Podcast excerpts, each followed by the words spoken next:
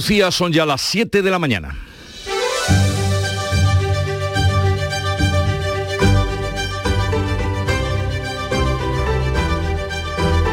En Canal Sur Radio, La mañana de Andalucía con Jesús Vigorra.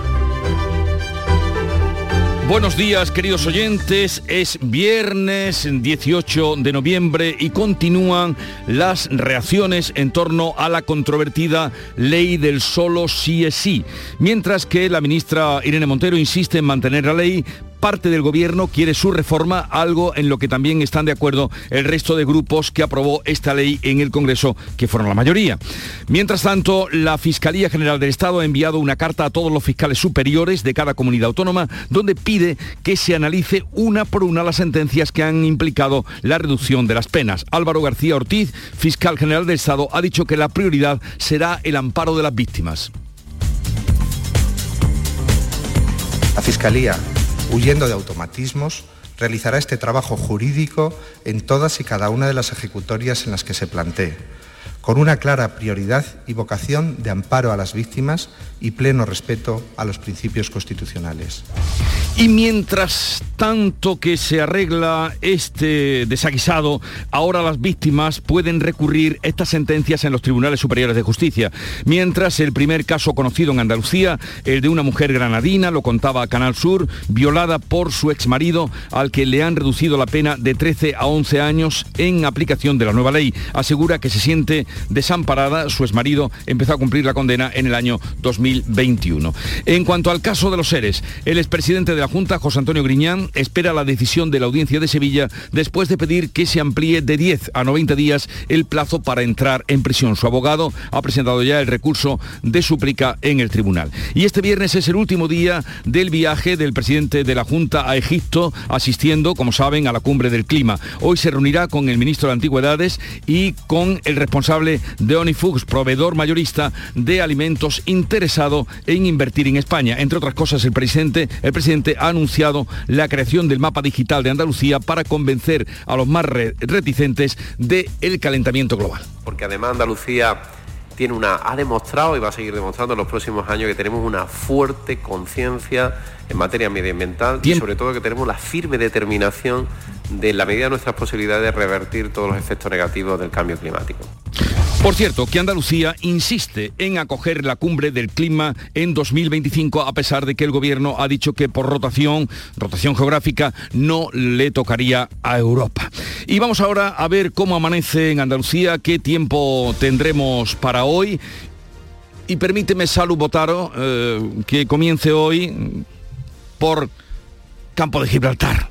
Fermín Soto, buenos días. Fermín Soto, buenos días. Debe estar ahí, Fermín, ¿dónde estás?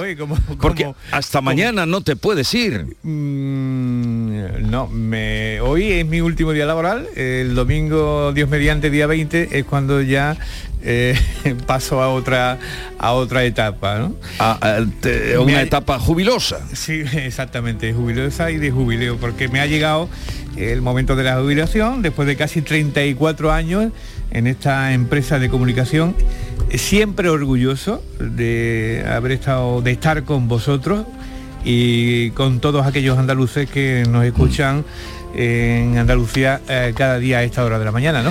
Así que momento de la despedida, pero os seguiré escuchando y con el deseo de que los datos del EGM eh, sigan dándonos la razón en que eh, somos la mejor empresa pública de comunicación que hay en este país. ¿no? Y ahora, como quien somos cumplimos, dime qué tiempo va a hacer hoy en el campo de Gibraltar. Fermín. bueno, pues va a llover durante prácticamente toda la jornada, lo ha hecho durante toda la noche, ahora lo hace levemente, la temperatura es de 17 grados, la máxima prevista eh, para hoy es de 20. Bueno, pues Fermín, mira, eh, me gustaría que la ronda del tiempo la hicieras tú hoy, eh, ya que es tu último día de trabajo en la empresa, desde antes de la jubilación, o tu penúltimo, porque eh, será el domingo cuando llegue. adelante, dale tu paso a la ronda. Bueno, pues lo hacemos como haces tú cada día con Cádiz. Ahí está Salud Botaro. ¿Qué tal, Salud? Buenos días. Buenos días, Fermín. 17 grados, llegaremos a los 18. Está lloviendo, un beso muy grande y que sea todo para bien. Muchísimas gracias. Y en Jerez está quien eh, también durante muchos años ha sido mi compañero en las tareas de coordinador de informativos aquí en esta casa, pero en Jerez de la Frontera es Pablo Cosano. Hola, Fermín. 15 grados marca el termómetro hasta ahora, 19 de máxima prevista y está lloviendo, lo va a seguir haciendo todo el día. ¡Viva tú! Ole. Y en, son, en Huelva está Sonia Vela. Buenos días, cielos cubiertos, las nubes se irán disipando conforme avance el día, alcanzaremos los 21 grados, a esta hora 15 grados en Huelva y que te echaremos muchísimo, muchísimo de menos. Fermín, que te queremos desde Huelva. Y yo echaré de menos a vosotros, gracias Sonia, me encanta Huelva, lo mismo que me encanta Córdoba, allí está Miguel Vallecillo. Como no puede ser de otra forma, Fermín, que disfrute muchísimo de tu tiempo, como te he dicho antes, eh, tenemos en este momento 14 grados, lluvia en diversos puntos de la provincia, hoy la máxima será de 17. Y en Sevilla está mi queridísima Pilar González. Te quiero, Fermín, te echaré de menos, lo sabes. Yo en Sevilla, 19 grados de máxima, 16 a esta hora en la capital. Y en Jaén, cómo no, el más madrugador de la casa, Alfonso Miranda. Don Fermín, a quien madruga Dios le da sueño al mediodía, tú sabes que eso nunca falla. Tus palabras me han dejado los bellos para colgar llaves. En Jaén tenemos a esta hora 8 grados, hay niebla, llueve, tendremos 16. Un abrazo. Un abrazo para, ti también, eh, Alfonso. Y en Granada, eh, Laura Nieto. Hola Fermín, buenos días. Llueve un poquito débilmente, vamos a seguir con cielos cubiertos. Hay aviso amarillo por oleaje en la costa esta tarde. Ahora mismo 11 grados, la máxima es de 15 y mi máximo abrazo, cariño y reconocimiento para ti en esta despedida. Llevamos juntos casi 34 años. Mucha suerte. Gracias, Laura. Gracias. Muchísimas gracias. Me he saltado la, en la ronda a nuestra compañera Alicia Pérez, a quien damos la bienvenida ¿Cómo está el tiempo en Málaga, Alicia? Bueno, pues aquí ha llovido esta madrugada, aún puede hacerlo, aunque poco, llega el frío, ya veremos porque ahora mismo tenemos 19 grados, para quien va a lucir el sol fuerte a partir de ahora es para ti, Fermín, a disfrutar muchísimo. Y en Almería, María Jesús Recio, buenos días. Buenos días, Fermín, un placer, un honor estar contigo compartiendo tantísimos años aquí en Canal Sur. Seguro que vas a ser muy feliz y vas a disfrutar muchísimo de la vida, te lo mereces. Te lo mereces. Tenemos 16 grados ahora, llegaremos hasta 20 y la previsión anuncia viento, nubes, lluvia, veremos a ver qué pasa. Bueno, pues a todos vosotros muchísimas gracias, eh, os aprecio, os quiero yo a todos. Eh, Gracias. Espera, espera, no, espérate, espérate, Fermín, hacer la cosa bien hecha. Ahora dale paso al tráfico. Eh, tienes que darle. Si, eh, sí, la mañana. No, no.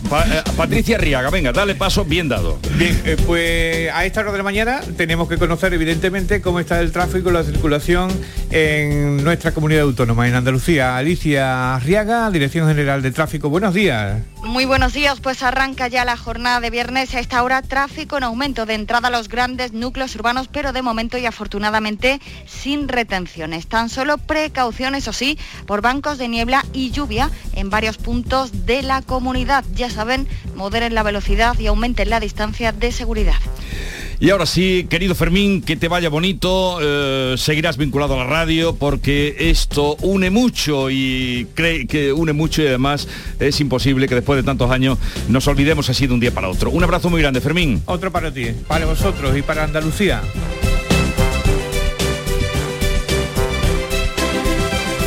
Son las 7 y 8 minutos de la mañana.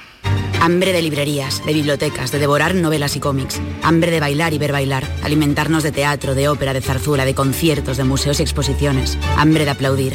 Hambre de renacer, de revivir, de reencontrarnos. Cantar, leer, escuchar, mirar, vivir. Emocionar, boca llena. Hambre de cultura. Ministerio de Cultura y Deporte. Gobierno de España. Los viernes. Te abren la puerta al fin de semana. Te dan las cenitas con amigos y el reloj sin alarma. Los viernes te dan muchas cosas, sí. Pero este, este puede darte mucho más. Con el nuevo cuponazo de la 11 podrás ganar 6 millones de euros y ahora también más de 400.000 nuevos premios. Y además si entras en cuponespecial.es podrás conseguir cientos de tarjetas regalo. Cuponazo Black Friday de la 11. Pídele más al viernes. Bases depositadas ante notario. A todos los que jugáis a la 11, bien jugado. Juega responsablemente y solo si eres mayor de edad. En Canal Sur Radio, la mañana de Andalucía con Jesús Bigorra. Noticias. Vamos a contarles ahora la actualidad de este día. Las víctimas andaluzas de delitos sexuales hablan en Canal Sur y muestran su desconcierto por la reducción de penas a sus agresores. Por ejemplo, es el caso de la mujer granadina violada por su exmarido, al que le han reducido la pena en aplicación de la nueva ley del sí solo es sí. Se llama Antonia, dice que tiene miedo y se siente desamparada. Paco Ramón. Antonia lamenta que la ley del solo sí es sí haya beneficiado a su agresor, condenado a 13 años y medio de cárcel, que ahora solo deberá cumplir 11. La mujer ha confesado en estos micrófonos, se lo ha dicho a Canal Sur, que se siente desamparada y con miedo. Mosqueada, asqueada, por lo visto sale en este país muy barato hacer daño a otra persona y más a las mujeres. Pues ahora mismo me veo como si fuera una marioneta. Pues me siento desamparada, la verdad, porque eh, no me están ayudando en absoluto. No me veo yo muy segura, la verdad, si este hombre sale. Esperemos que los años que le quedan los cumpla, que eso es lo que ahora hay que luchar. Antonia fue violada en el domicilio familiar en la localidad de Alendín mientras era amenazada con un cuchillo. Otra víctima, la de la manada. La joven violada en los Sanfermines de Pamplona también está preocupada porque uno de sus agresores se podría beneficiar de la ley. La abogada de la víctima, Teresa Hermida, asegura que la joven está preocupada por esa posibilidad y se siente injustamente tratada teniendo en cuenta que si se aplica la ley puede suponerle una rebaja de la pena a alguno de los miembros de la manada, ella lo que se ve es que se puede sentir injustamente tratada, pero más allá de eso la situación para nosotras es complicada. Es que en una entrevista en estos micrófonos el abogado de la manada, Agustín Martínez, ha avanzado que, trabajaba, que trabaja en la presentación de un recurso para solicitar la revisión a la baja de la pena de uno de sus representados condenado a 15 años de prisión perfectamente posible porque se han reducido los mínimos de las penas. La sentencia que, en su día dictó el Tribunal Supremo eh, hacía la acotación referirse a que efectivamente se aplicaba el mínimo penal y habiéndose modificado el mínimo penal, pues eh, entiendo que es más favorable la aplicación de la norma actual, claro. Y ante casos como estos y otros, ¿qué hacer? El gobierno apunta a los tribunales de justicia autonómicos y a la fiscalía para tapar el agujero de la rebaja de condenas de la ley. Moncloa quiere que los tribunales superiores de justicia de las comunidades autónomas y el Ministerio Público se adelanten, empiecen a taponar cuanto antes ese goteo de casos de rebaja de penas a condenados por delitos sexuales. El Ejecutivo da así un paso más en su estrategia de que sea el Poder Judicial el que lo resuelva. Hace tan solo 48 horas que el presidente del Gobierno pedía desde Bali que el Tribunal Supremo rectifique la doctrina y cerraba la puerta de la ministra de Hacienda, María Jesús Montero, que hablaba de reformar la ley. Frente a la alarma social que genera las rebajas de penas a los condenados por, por delitos sexuales, el Ejecutivo pide serenidad para ver qué está pasando y dice que no hay una causa general que explique todas las revisiones de sentencias que se están conociendo. El Ministerio Público, al que ha aludido el Gobierno, ha anunciado que va a revisar caso por caso las revisiones de penas por la Ley de Garantía Integral de la Libertad Sexual. El fiscal general del Estado afirma que huirán de los automatismos y se analizarán una por una todas las condenas que han sido modificadas tras la entrada en vigor de la ley el pasado mes de octubre. Álvaro García Ortiz ha dicho que la prioridad será siempre el amparo de las víctimas. La Fiscalía, huyendo de automatismos, realizará este trabajo jurídico en todas y cada una de las ejecutorias en las que se plantee, con una clara prioridad y vocación de amparo a las víctimas y pleno respeto a los principios constitucionales. La ley carece de una disposición transitoria para explicar en qué supuestos procedería a revisar las condenas y en qué casos no. Y en medio de los intentos por poner tranquilidad en toda la alarma que ha creado esta ley, la ministra de Igualdad hace eh, todo lo contrario a lo que están haciendo eh, todos los partidos, incluso desde la izquierda.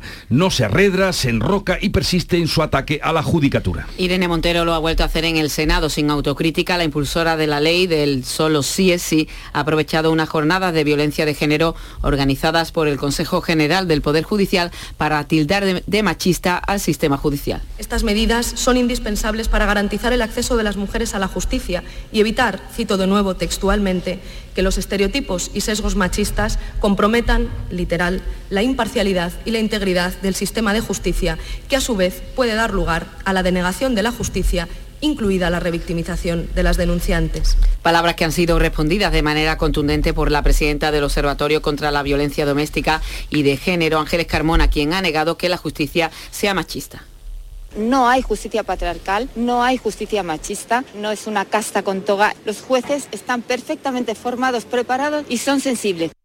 La portavoz del Gobierno, Isabel Rodríguez, se ha desmarcado, como otros ministros socialistas, de la confrontación de Montero con los jueces y ha pedido confiar en la justicia.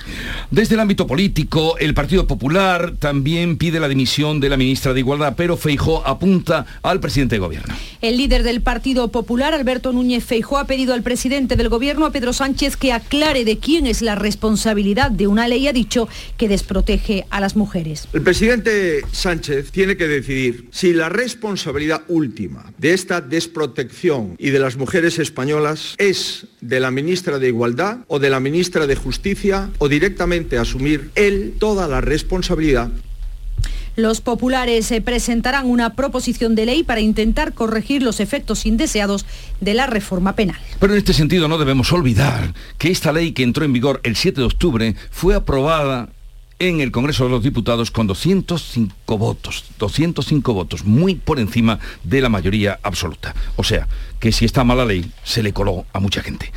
Caso ahora de los seres. El expresidente de la Junta, José Antonio Griñán, ha pedido a la audiencia de Sevilla que amplíe de 10 a 90 días el plazo para entrar en prisión. Su abogado ha presentado ya el recurso de súplica en el tribunal. José María Calero dice que si finalmente se concede el indulto parcial, basado en razones humanitarias y de equidad, el ingreso en prisión dejaría sin sentido las legítimas iniciativas de la familia pidiendo la medida de gracia. También insta a la audiencia, el abogado de Griñán, a que envíe sendos oficios al, al Gobierno y al Tribunal Supremo para que agilicen la tramitación de los expedientes, es decir, del indulto y del incidente de nulidad. Pues veremos porque la audiencia podría contestar hoy, podría contestar el lunes pero será desde luego en breve plazo.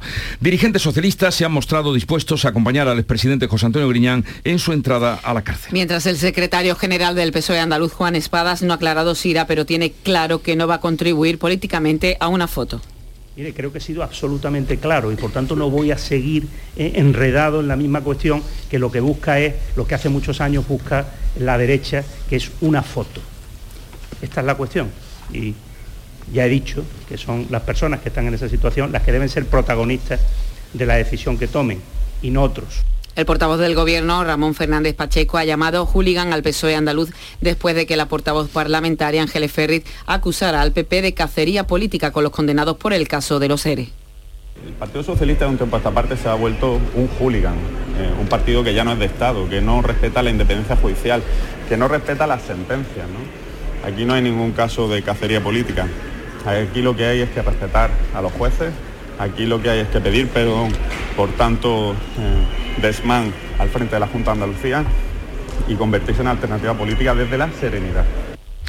El gobierno andaluz mantiene su propuesta de acoger la cumbre del clima a pesar de la negativa del gobierno central. El Ministerio de Transición Ecológica argumenta que la iniciativa omite la rotación geográfica que exige la ONU. Pero la Junta insiste, el gobierno andaluz asegura que la rotación geográfica establecida en el reglamento se ha incumplido en numerosas ocasiones y que otros países compiten sin tener en cuenta esa premisa. En cualquier caso, pide al Ministerio que proponga la candidatura, si no, para el año siguiente, para 2026. El presidente asegura que Andalucía tiene razones más que suficientes para acoger esta cumbre. Porque además Andalucía tiene una, ha demostrado y va a seguir demostrando en los próximos años que tenemos una fuerte conciencia en materia medioambiental y sobre todo que tenemos la firme determinación de la medida de nuestras posibilidades de revertir todos los efectos negativos del cambio climático.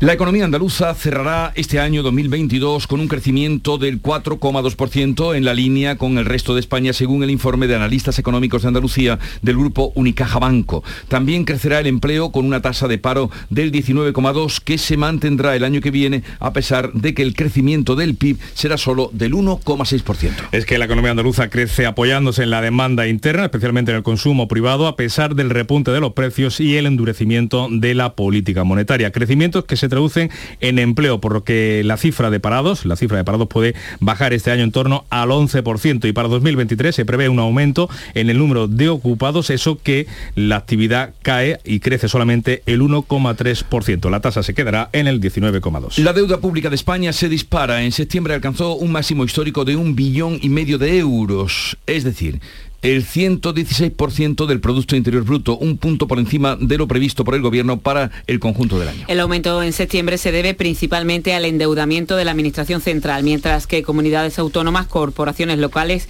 y seguridad social redujeron o lo mantuvieron esa deuda. En la tasa interanual la deuda se incrementó un 5%, con 71.700 millones más. El Banco de España alerta del peligro de que la política fiscal del Gobierno continúe disparando la deuda con medidas de apoyo a la inflación que se aplican todavía sin discriminar por renta y que se han alargado, ha dicho, en el tiempo. Llegamos así a las 7.20 minutos de la mañana. En un momento vamos con la revista de prensa de Paco Reyero. La mañana de Andalucía. Era un 22 de diciembre de 1939 cuando un niño de San Ildefonso cantaba el gordo. Al mismo tiempo, un vecino de Jaén se enteraba de que era uno de los ganadores. Tan agradecido se sintió aquel jienense, que le pagó al niño sus estudios hasta licenciarse, con una única condición, que nunca nadie conociera su identidad. Un sorteo extraordinario lleno de historias extraordinarias. 22 de diciembre, Lotería de Navidad. Loterías te recuerda que juegues con responsabilidad y solo si eres mayor de edad.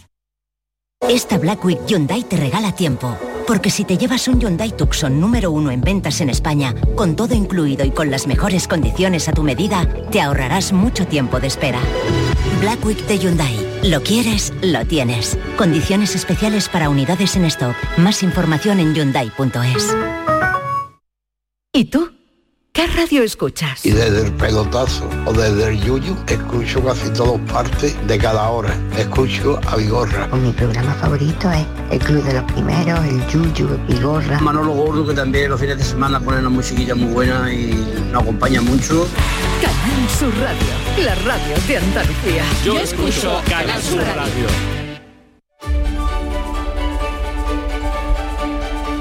Vamos con Paco Reyero, el momento de conocer lo más destacado de la prensa. Paco, buenos días. ¿Qué tal, Jesús? Muy buenos días. Irene Montero en las portadas, apertura de ABC, por ejemplo, la izquierda que reniega de Montero con foto de la ministra, diario que recoge en portada declaraciones de Antonio, una víctima de malos tratos y violación. Esta ley me ha dejado desamparada. Son algunos extractos de estas declaraciones que también hemos escuchado en Canal Sur. La razón, la justicia en bloque se defiende de Irene Montero. El confidencial anota que todos los partidos que votaron la ley del sí es sí piden una corrección, piden rectificar esa norma. El mundo, Moncloa, que exhibe su impotencia ante las rebajas de los agresores, la víctima de la manada, también está destacado en la portada del mundo, sufre un mazazo al saber que uno de sus violadores va a solicitar la reducción de su condena. En el diario.es abren con este titular. El caos jurídico tras la ley del solo es sí es sí queda en manos del Supremo y la Fiscalía. En el país y también en el periódico de Cataluña apuntan que el Tribunal Supremo asume armonizar la ley con diligencia por la vía rápida. Voces como las de Carmen Calvo, por ejemplo, que resuenan apuntando que hay una alarma y se debe actuar, pero en la vanguardia encontramos también destacada en su primera esta noticia la intervención del Tribunal Supremo uh, no evitará el goteo de rebajas en las condenas. Y asuntos destacados de la prensa andaluza, vamos a ello. Diario de Sevilla, por ejemplo, Málaga hoy, Andalucía que va a crear 40.000 empleos en 2023 pese a la crisis. En ABC de Sevilla, Griñán eh, que da por hecho que Sánchez le va a conceder el indulto, plantea que el tribunal demore tres meses su ingreso en prisión para poder acogerse así, para poder ganar tiempo y acogerse a la medida de gracia. Eso es lo que anota ABC en su portada en el diario de Almería, la provincia almeriense que registra por primera vez más muertes que nacimientos. También hay análisis en ese sentido en el diario de Cádiz, la inmigración que evita la caída de la población en la provincia y en Málaga, en el diario Sur, la subida del sueldo de los malagueños que apenas cubre, tal y como están los precios, Jesús, un tercio de la inflación. Y el mundo informa que el ministro Escriba urge a contratar a miles de extranjeros y Yolanda Díaz le echa el freno. El país eh, lo cuenta también, trabajo y los sindicatos que frenan ese plan para traer a España a miles de trabajadores extranjeros de la construcción, el proyecto que aspiraba a paliar la falta de mano de obra en el sector de infraestructuras ante la ejecución de los fondos europeos. Tenía que estar ya aprobado el 31 de octubre, el pasado 31 de octubre, pero ni Yolanda Díaz ni los sindicatos eh, dan luz verde. Entrevista con Luis Argüello, el portavoz de la Conferencia Episcopal en el Mundo, con este titular destacado. Es difícil plantear que los curas sean solo hombres si se anula la diferencia sexual. La vanguardia eh, pronostica que habrá aerotaxis en Barcelona antes de que se acabe esta década. Eh, parece que las empresas, las empresas que están desarrollando estos proyectos de aerotaxis, lo que quieren son pasajeros, es decir, eh, gente que se mueva por las ciudades de un sitio para otro, uh, pero en principio parece también que el proyecto está más enfocado hacia el tratamiento de enfermos, para hospitales, para urgencias. Y también te apunto que Andalucía, Murcia, Valencia y Cataluña reclaman el corredor del Mediterráneo, un acto multitudinario con presencia de empresarios y también con la llamativa presencia, hay que decir, del presidente de la Generalitat, que eh, se ha dejado ver en Ah. este tipo de asuntos, normalmente tan esquivo Pera Aragonés, eh, encastillado en Cataluña. Algo nos suena lo del corredor mediterráneo, algo nos suena. Algo, Ya algo. ves, se jubila Fermín Soto y todavía no ha podido dar la noticia del corredor mediterráneo. Bueno, la posición de Zelensky sobre el misil caído en Polonia provoca desavenencias con los aliados. Sí, lo cuenta ABC, que también anota que la diplomacia no se detiene y que eh, Rusia y Ucrania, pese a la guerra, prolongan otros eh, 120 días el acuerdo para esa exportación de cereales, de fertilizantes a través de otro corredor, el corredor del Mar Negro. Hay un editorial de ABC que dice que la nueva distensión entre China y Estados Unidos, esa fotografía tan comentada de Xi Jinping y Joe Biden, hace que la duración de la crisis eh, eh, de Ucrania y de Rusia acabe aislando al presidente ucraniano. Parece que esas negociaciones van a dejar a un lado al presidente de Ucrania. En el país encontramos que los conservadores británicos anuncian una subida general de los impuestos, SUNAC que recorta el gasto público y eleva eh, cerca del 10% el salario mínimo y las pensiones y en el mundo hay quizá a uno de los reportajes eh, más singulares, eh, más dramáticos, más llamativos del día, un reportaje al francotirador que acabó con 250 terroristas del ISIS. El destacado es, es más fácil matar tras una lente. Rodrigo Terrasa, el reportero del mundo, se ha acercado hasta el eh, domicilio secreto de este hombre, que es el norte de Europa, y eh, está en eh, unas memorias que se llaman Largo Alcance, todas sus declaraciones, de Azad Kudid, que así se llama este hombre que ahora vive en el anonimato y que ha sido francotirador. Pues ya está aquí Nuria Gaciño. Buenos días, Muy, Nuria. muy buenos días.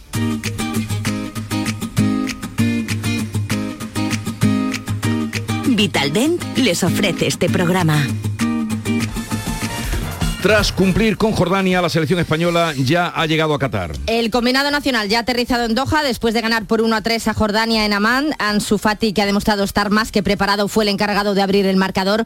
Gaby y Nico Williams fueron los autores de los otros dos tantos. Nada más terminar este partido, rumbo a Doha, donde han llegado en torno a las 2 de la madrugada y ya han quedado todos concentrados. Hoy además pendientes de Gallá, que sufre un esguince en el tobillo derecho. Se va a anunciar si puede o no disputar el Mundial y más fútbol porque a las 8 la sub-21 salta a escena en el Estadio de la Cartuja de Sevilla para medirse a Japón en partido amistoso. Y el Granada abre esta noche una nueva jornada en Segunda División. La decimosexta en Los Cármenes, donde el Granada recibe a las 9 al Albacete, pretenden los granadinistas seguir invictos en su feudo en el que veremos el estreno de Paco López en Liga. Una victoria les podría meter de nuevo en la liguilla de ascenso. Turno mañana para el Málaga, que a las 9 visita al Zaragoza con la obligación, una jornada más, de sumar los tres puntos para salir cuanto antes del descenso. Y ya se conocen las fechas y horarios de la segunda ronda de la Copa del Rey. La mayoría de los andaluces juega el jueves 22 de diciembre.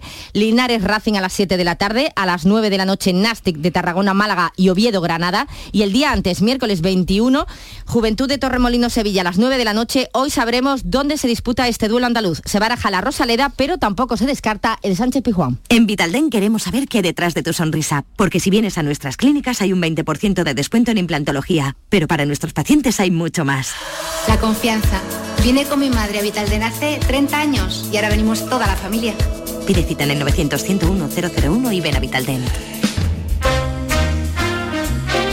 A ver, ¿con qué noticia, Paco, echamos el cierre al kiosco de este viernes? Recordáis bien seguro cuando Mike Tyson le arrancó un pedazo de cartílago de la parte superior de la oreja izquierda a Evander Holyfield. Estaban en Las Vegas en un combate, escupió el pedazo de oreja y le dijo al árbitro que había que continuar la pelea.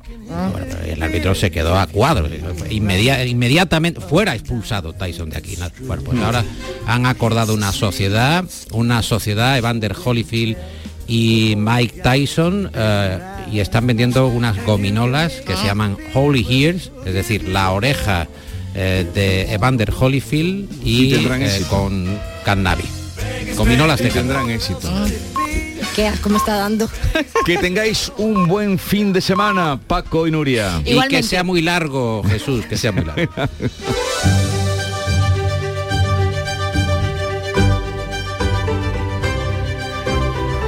Acaban de dar las siete y media de la mañana en la sintonía de Canal Sur Radio y es el momento de repasar en titulares las noticias más destacadas que les venimos contando. Lo hacemos con Ana Giraldez. Las, víctimas, las víctimas andaluzas de delitos sexuales hablan en Canal Sur y muestran su desconcierto por la reducción de penas a sus agresores. El primer caso conocido es el de una mujer granadina violada por su exmarido al que le han reducido la pena de 13 a 11 años. Asegura que se siente desamparada. También el abogado de uno de los condenados de la manada va a presentar un recurso para solicitar la revisión a la baja de la pena. Mientras que la ministra de Igualdad insiste en la defensa de la ley del solo sí es sí y persiste en su ataque a la judicatura. Irene Montero sigue calificando de machista el sistema judicial, algo que rechaza la presidenta del Observatorio contra la Violencia Doméstica y de Género. Por otra parte, el Gobierno apunta ahora a los tribunales de justicia autonómicos y a la Fiscalía para solucionar el problema generado con la ley. Caso de los seres. El expresidente de la Junta, José Antonio Griñán, ha pedido a la audiencia de Sevilla que amplíe de 10 a 90 días el plazo para entrar en prisión. El abogado de Griñán, José María Calero, insta a la audiencia que envíe oficios al Gobierno y al Tribunal Supremo para que agilice la tramitación de los expedientes pendientes, es decir, el indulto y el incidente de nulidad. El gobierno andaluz mantiene su propuesta de acoger la cumbre del clima a pesar de la negativa del gobierno central. El Ministerio de Transición Ecológica argumenta que la iniciativa incumple la rotación geográfica que exige la ONU, pero el Ejecutivo Autonómico asegura que la rotación, si se cumple establecida en el reglamento, se ha incumplido también en otras ocasiones. La economía andaluza cerrará el año 2022 con un crecimiento del 4,2%, según un informe de analistas económicos de Andalucía del grupo Unicaja Banco. También crecerá el empleo con una tasa de paro del 19,2%. En el conjunto de España la deuda pública se dispara.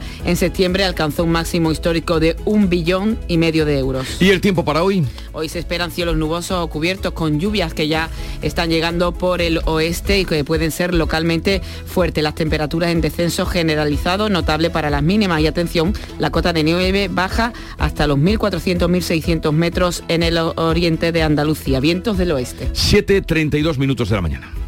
Tú y tu nuevo coche. Con el préstamo motor de Cajamar, elige tu coche ideal y nosotros nos ocupamos del resto. Descubre las opciones que tenemos para ti. Haz números con el simulador y lo verás más claro. El lugar al que siempre has querido ir ahora está más cerca. Infórmate en cajamar.es o en nuestras oficinas. Financiación otorgada por GCC Consumo Cajamar Consumo. Cajamar.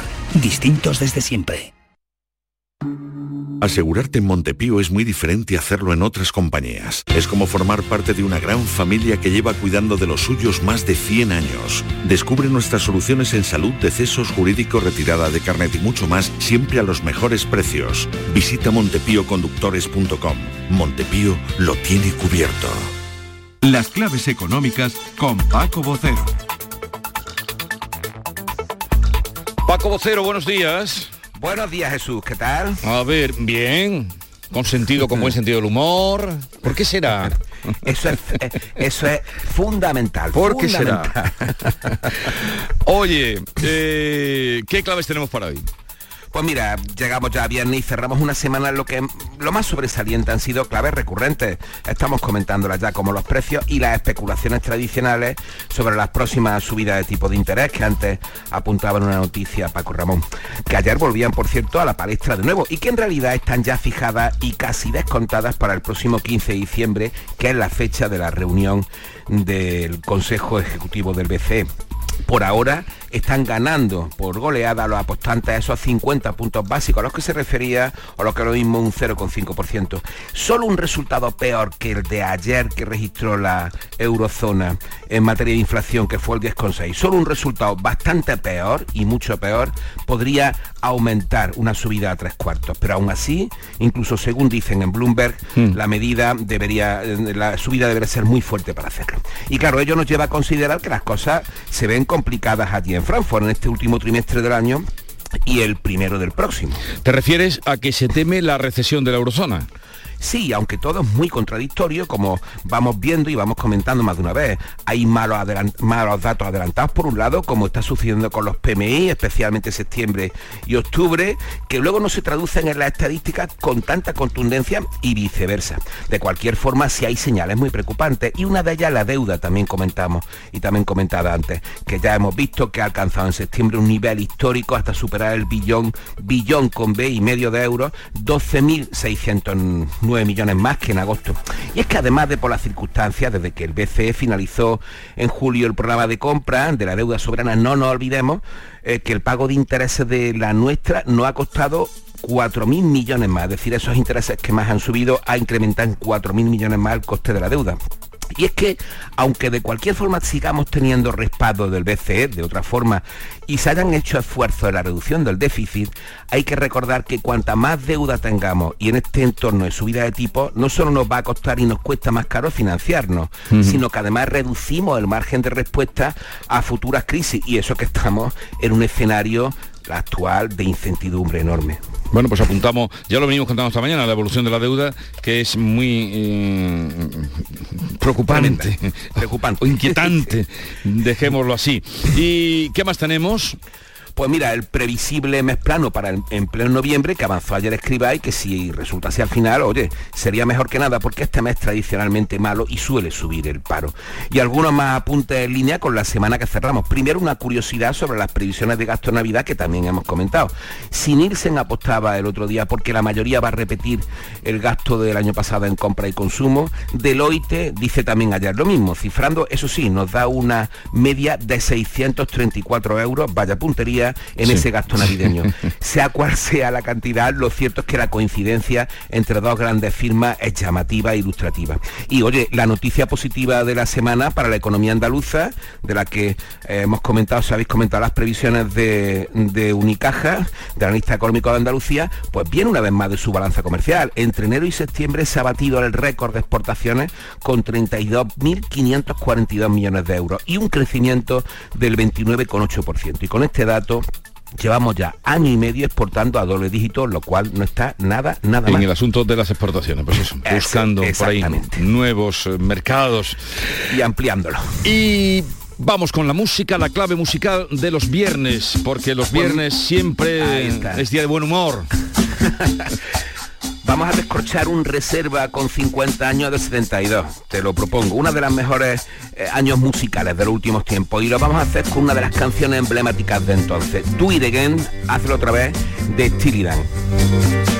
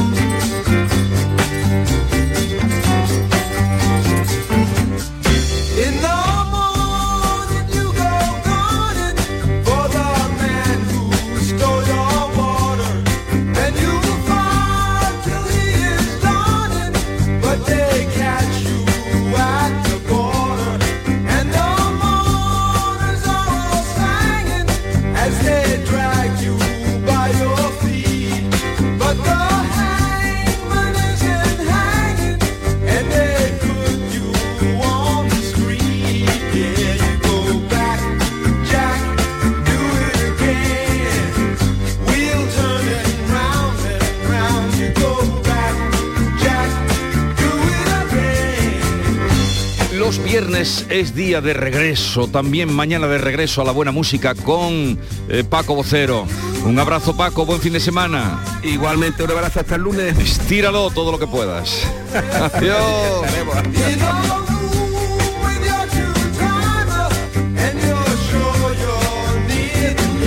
La mañana de Andalucía. Oye, ¿qué pipas estás comiendo? ¡Qué buena pinta! ¿De verdad me lo preguntas? ¿No las reconoces? Pipas hay muchas en el mercado. Sí, pero pipas reyes son las auténticas, las de siempre, con sal y sin sal. Incluso las del león son de frutos secos reyes. Que sí, que sí, me ha quedado claro. Frutos secos reyes, tus pipas de siempre.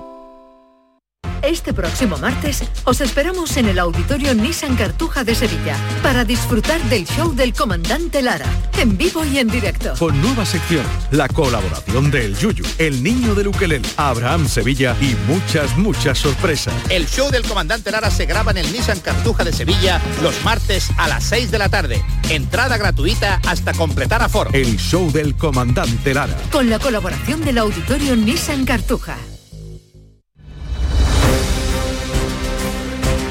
Vamos a contarles otra noticia de Andalucía. Los Reyes de España han presidido en Zagreb la firma del convenio que asegura la participación de Croacia en el desarrollo del acelerador de partículas de la localidad granadina de Escúzar. Laura Nieto.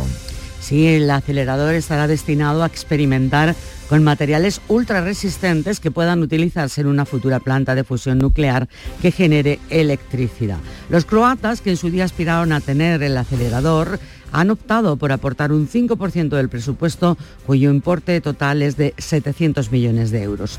Felipe VI destacó la importancia de que la infraestructura se ubique en nuestra provincia. Uno de los principales retos de nuestro tiempo es la búsqueda de una producción de energía eficiente, limpia, fiable y sostenible, capaz al fin y al cabo de cubrir nuestras necesidades actuales y futuras una de las vías más prometedoras para hacer realidad esta aspiración es, evidentemente, la que ofrece la fusión nuclear. El objetivo ahora es convencer a más países para que se sumen a esta iniciativa. Buenas previsiones hoteleras para lo que queda del año en la Costa del Sol. Alicia Pérez. Pues sí, la Asociación de Empresarios Hoteleros prevé que este mes de noviembre se cierre con una ocupación del 65,80% y eso supone que se superan, se superan en dos puntos el periodo de 2019, el año de referencia, como sabéis, del sector.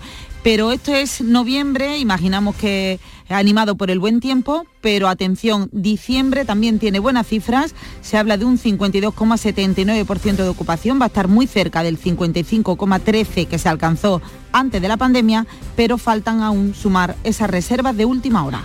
En Almería, el Colegio de Abogados abre expediente a dos letrados del futbolista Santi Mina, condenado a cuatro años de prisión por abuso sexual, por filtrar conversaciones amparadas por el secreto profesional. María Jesús Recio. El Colegio de la Abogacía deberá dirimir si los abogados del futbolista han incumplido sus deberes profesionales y las normas legales y deontológicas de la profesión, al propiciar que se hicieran públicas de manera sesgada, subraya, conversaciones con el letrado que defendía a la víctima de abuso sexual. La queja colegial ha llegado justo después de que en su recurso de apelación al Tribunal Superior de Justicia de Andalucía, la defensa asegurara que la mujer había pedido 4 millones de euros en un primer momento y después 400.000 euros para retirar la denuncia. Además, contaron esa información a los medios de comunicación. El Colegio de la abogacía considera que hay infracciones graves en relación al secreto profesional. Se pide su inhabilitación profesional por 18 meses y una multa de 10.000 euros. Comisiones Obreras pide a la Junta que se comprometa a realizar un estudio exhaustivo en los centros escolares para detectar los que están afectados por el amianto. Aseguran que el acuerdo para su eliminación total no se está cumpliendo. Comisiones Obreras quiere conocer el grado de deterioro de estos centros y retirarlo. Por eso piden a la Junta que actúe. Dicen que no es cuestión de dinero, sino de salud. Cristina Hernández, de la Federación de Enseñanza de Comisiones Obreras en Andalucía. Nosotros queremos que se haga un mapa exhaustivo de dónde se empiece por los más urgentes, por aquellos que son susceptibles de, tener este problema porque sus fechas de construcción son antiguas, pero se continúe por los demás. Y sobre todo lo que queremos es transparencia, queremos claridad, que se nos den los datos, que no se nos pongan trabas. Solo en la provincia de Cádiz hay 14 centros afectados y una treintena, por ejemplo, en Sevilla. Informó Salud Botaro. El Ayuntamiento de Sevilla trabaja en habilitar espacios para los botellones de los días de partido del Betis Sevilla. Pilar González. Serán espacios acotados para que la afición se reúna allí y así reducir las molestias que generan en las calles cercanas al Sánchez Pizjuán y al Benito Villamarín. Lo ha anunciado el alcalde Antonio Muñoz en el pleno del ayuntamiento. Que estamos intentando con la subdelegación, con los dos clubes en cada caso, todo apunta a que se delimite un espacio para poder ahí concentrar la gente que dependiendo del partido vaya a ver el mismo con anterioridad. Espera que esto esté cuando termine el Mundial y regrese la Liga. Una de las cooperativas aceiteras más grandes del mundo, la carrera en Úbeda, ha inaugurado sus instalaciones dedicadas al oleoturismo. Alfonso Miranda. El objetivo es que buena parte de los casi 100.000 turistas que todos los años visitan esta ciudad patrimonio de la humanidad se acerquen a esta cooperativa y conozcan cómo se produce uno de los mejores aceites de oliva del mundo. Está el tour está estimado una duración de hora y media. Pues llegamos así a las 7.45 minutos de la mañana, 8 menos cuarto, es el tiempo ahora para la información local. Atentos.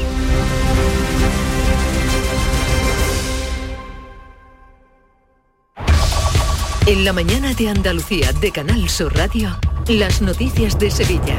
Con Pilar González.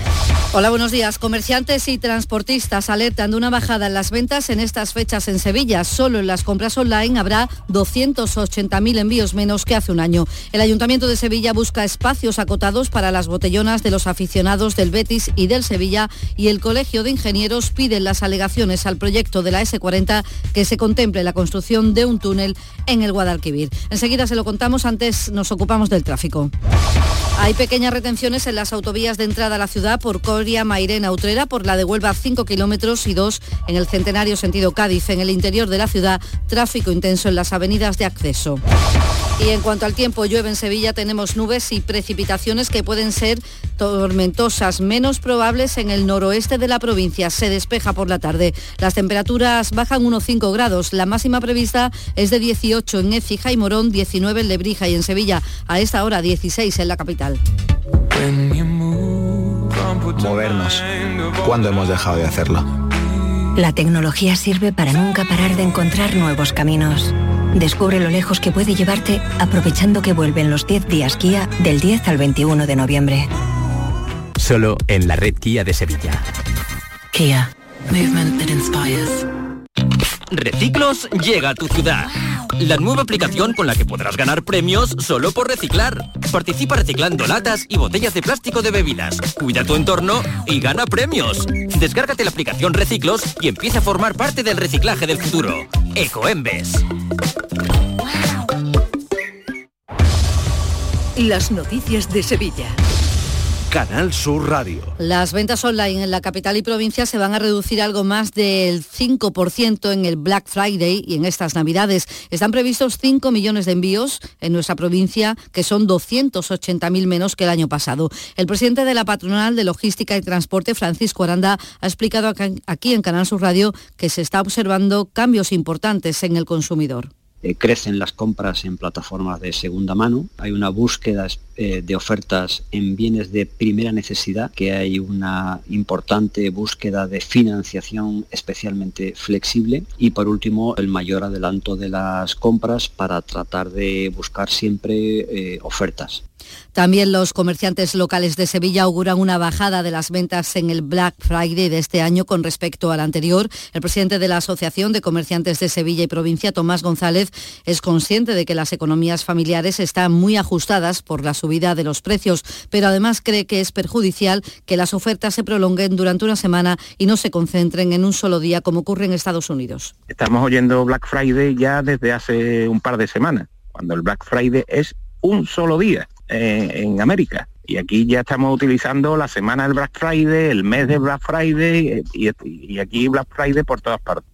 El Ayuntamiento de Sevilla trabaja en habilitar espacios para las botellonas los días de partido del Betis y del Sevilla y evitar así las molestias a los vecinos. Lo ha dicho el alcalde eh, Antonio Muñoz en el pleno del Ayuntamiento respondiendo a una pregunta de Adelante Sevilla. Yo espero que cuando vuelva la liga ya tengamos una solución que estamos intentando con la subdelegación, con los dos clubes en cada caso, todo apunta a que se delimite un espacio para poder ahí concentrar la gente que dependiendo del partido vaya a ver el mismo con anterioridad.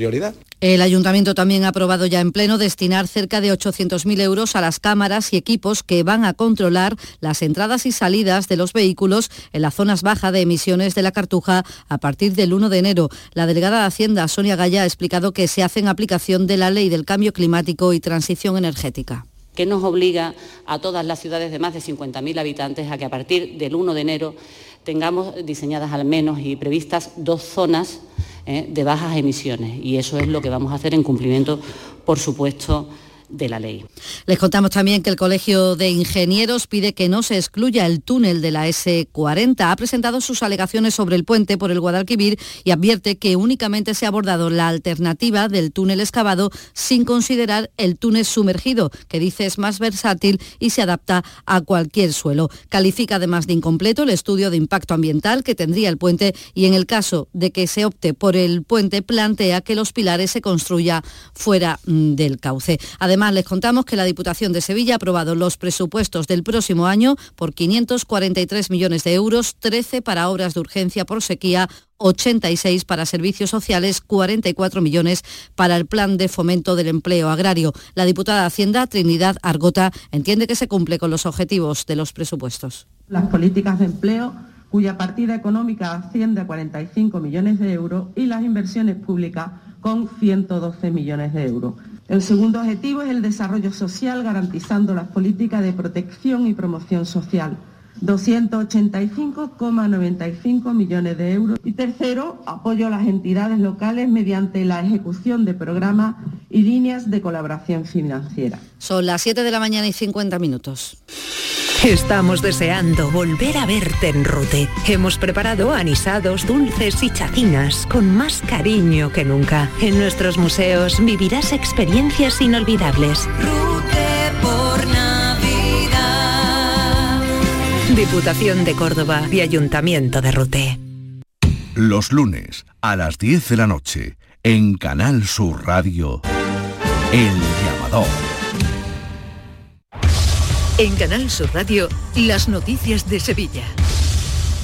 La Fiscalía de Sevilla pide 14 años de cárcel para el asesino confeso de Rocío Caiz, la joven asesinada por su exnovio. La estranguló, la descuartizó en Estepa en junio del año pasado. Una petición que hace la Fiscalía por homicidio que ha indignado a la familia de la víctima, que considera que es un claro caso de asesinato y pide para el acusado prisión permanente revisable. Les contamos también que hoy se presenta en el Ayuntamiento la Fundación María Jiménez para la lucha contra la violencia de género y la integración social del colectivo LGTBI.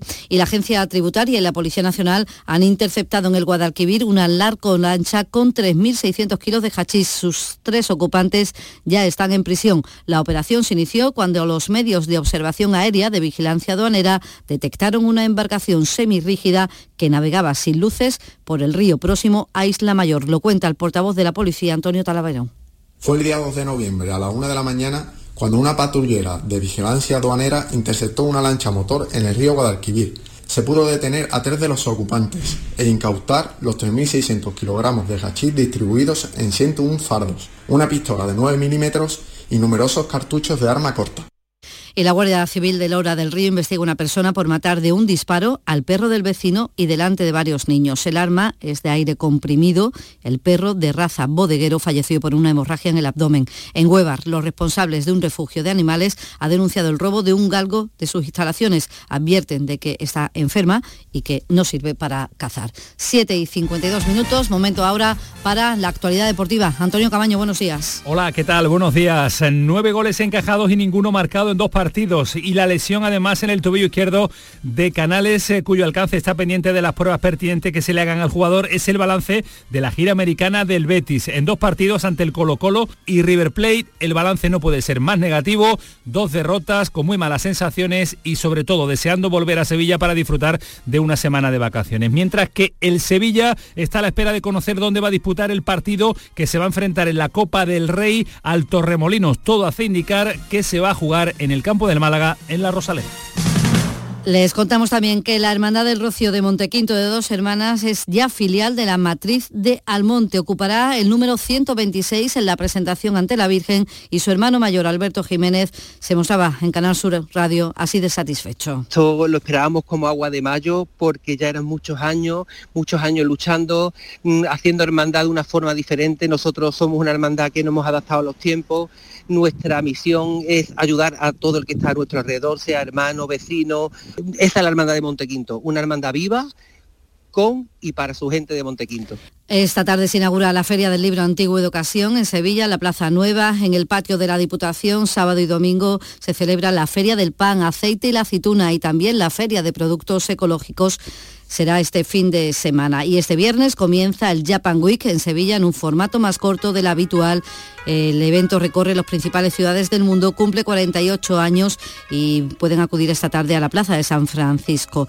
Además, este fin de semana multitud de espectáculos flamencos y muchos conciertos, entre ellos Pablo Carbonell, Marta Soto y a este que están escuchando, el violinista Ara Malikian.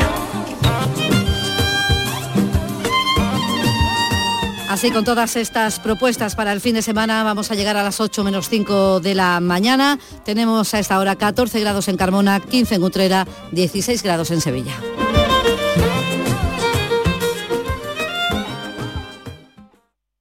Escuchas La mañana de Andalucía con Jesús Vigorra, Canal Sur Radio. Aquadeus, el agua mineral natural de Sierra Nevada, patrocinador de la Federación Andaluza de Triatlón, les ofrece la información deportiva.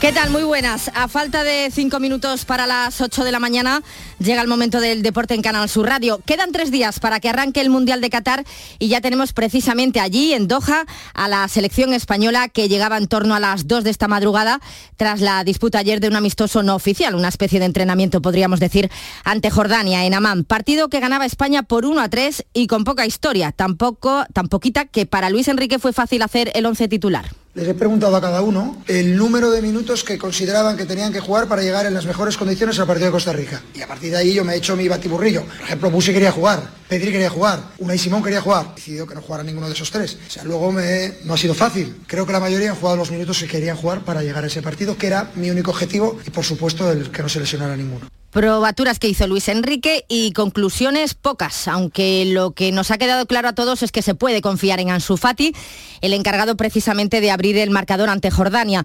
Anoche en el pelotazo descubrimos más cosas de este gran jugador cuyos inicios estuvieron en nuestra tierra, concretamente en la cantera del Sevilla.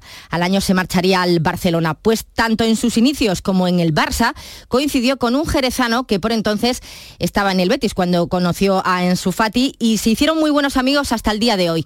Él es Miguel Ramírez Carrasco, Miguelete, jugador del Atlético Baleares en la actualidad, que nos contaba esto de Ansu Fati en el pelotazo. Pues mira, desde los siete años, a los siete años ya empezamos a coincidir la selección sevillana y bueno, jugando los derbis Sevilla Betis desde pequeño. Siempre era un clave ¿eh? en todas las categorías. Eh, tú sabes que Ansu te podía resolver un partido en cualquier momento. No sé qué tiene, pero es que le cae todo, eh, todo lo que tocaba dentro y es increíble. La verdad, a mí es un jugador que lo veo un jugador muy completo. La verdad es que su familia es muy humilde. Yo creo que eso le ayuda muchísimo a él. Él yo creo que su mentalidad no ha cambiado. Él ya tenga lo que tiene ahora mismo, que sigue siendo el mismo, el mismo amigo que conocí en esa selección sevillana. Y para mí eso sinceramente es algo que, que es de alabar, porque con, lo, con todo lo que tiene, pues es muy complicado que no se te suba a la cabeza. Ansu Fati que marcaba el primer tanto de anoche, Gaby y Nico Williams fueron los autores de los otros dos goles de la selección. Y también hay que destacar el encuentro que hizo Asensio. No lo descartemos para el once titular de Luis Enrique el próximo miércoles 23 de noviembre en el debut del Mundial ante Costa Rica. Y ha estado que, que, que, que me ha encantado, me ha encantado. Puede jugar de lo que quiera. Con esa actitud y ese nivel, puede jugar de lo que quiera. Le ha encantado Asensio a Luis Enrique. Hoy además pendientes de Gallá, que sufre un esguince en el tobillo derecho, ya se le han hecho pruebas y hoy se va a anunciar si puede disputar el Mundial o finalmente el seleccionador eh, tendrá que llamar a un sustituto, si es que lo hace. Y pendientes también hoy del primer streaming de Luis Enrique, a ver con qué nos sorprende.